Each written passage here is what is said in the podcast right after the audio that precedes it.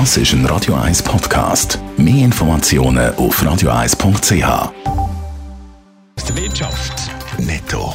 Das Radio 1 Wirtschaftsmagazin für Konsumentinnen und Konsumenten wird Ihnen präsentiert von Blaser Greinicher. Wir beraten und unterstützen Sie bei der Bewertung und dem Verkauf von Ihrer Liegenschaft. blasergreinicher.ch Dave Burkhardt. Treffen der führenden Wirtschaftsmächte G20 findet das Jahr wegen der Corona-Pandemie nur virtuell statt. Das hat das Gastgeberland Saudi-Arabien bekannt gegeben. Ursprünglich hätte das zweitägige Treffen Ende November in der saudischen Hauptstadt Riyadh sollen über die Bühne gehen. Der Hörsystemhersteller Sonova erholt sich rascher von der Corona-Krise als erwartet. Für das erste Halbjahr 2021 erwartet Sonova ein Umsatzniveau von rund 79 Prozent gegenüber der Vorjahresperiode. Bis jetzt hat Sonova mit einem Umsatz von 65 bis 75 Prozent im Vergleich zum Vorjahr gerechnet.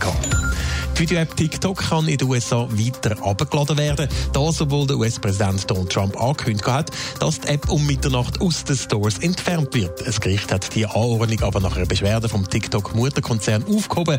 Das Unternehmen argumentiert, dass im Moment der Teilverkauf von TikTok an US-Firmen verhandelt werde. Der Donald Trump befürchtet, dass China via TikTok in den USA Datenklau betreibt. Aber wir bleiben gerade beim Donald Trump. Sie sind eines der bestgehütesten Geheimnisse in den USA, die Steuerdaten vom Präsident Trump.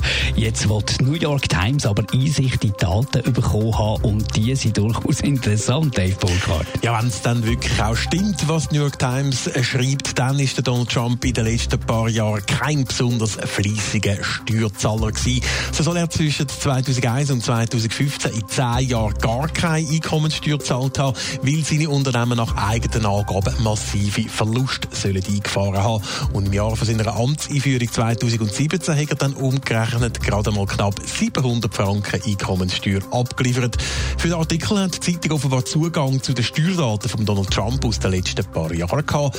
Originaldokumente sind aber wegen Quellenschutz nicht veröffentlicht worden. Wenn hast du das letzte Mal 700 Franken Steuern Ja, das schon ist länger her. Schon, schon länger her. Ziemlich brisante Informationen also, die die New York Times veröffentlicht hat. Sehr zum Ärger von Donald Trump. Ja, ihm passt das Ganze natürlich alles ganz und gar nicht. Der Donald Trump versucht ja mit allen Mitteln die Veröffentlichung von seinen Steuerdaten irgendwie zu verhindern, auch wenn das sonst bei Präsidentschaftskandidaten eigentlich üblich ist. Entsprechend hat er die Enthüllungen von der New York Times als totale Fake News abtun, aber das macht die New York Times ja immer. That's just fake news. The New York Times tried it, the same thing. They want to create a little bit of a story, a little bit of. They're doing anything they can.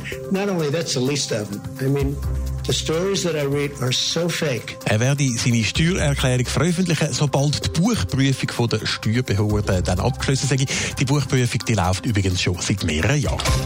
Netto. Das Radio 1 Wirtschaftsmagazin für Konsumentinnen und Konsumenten.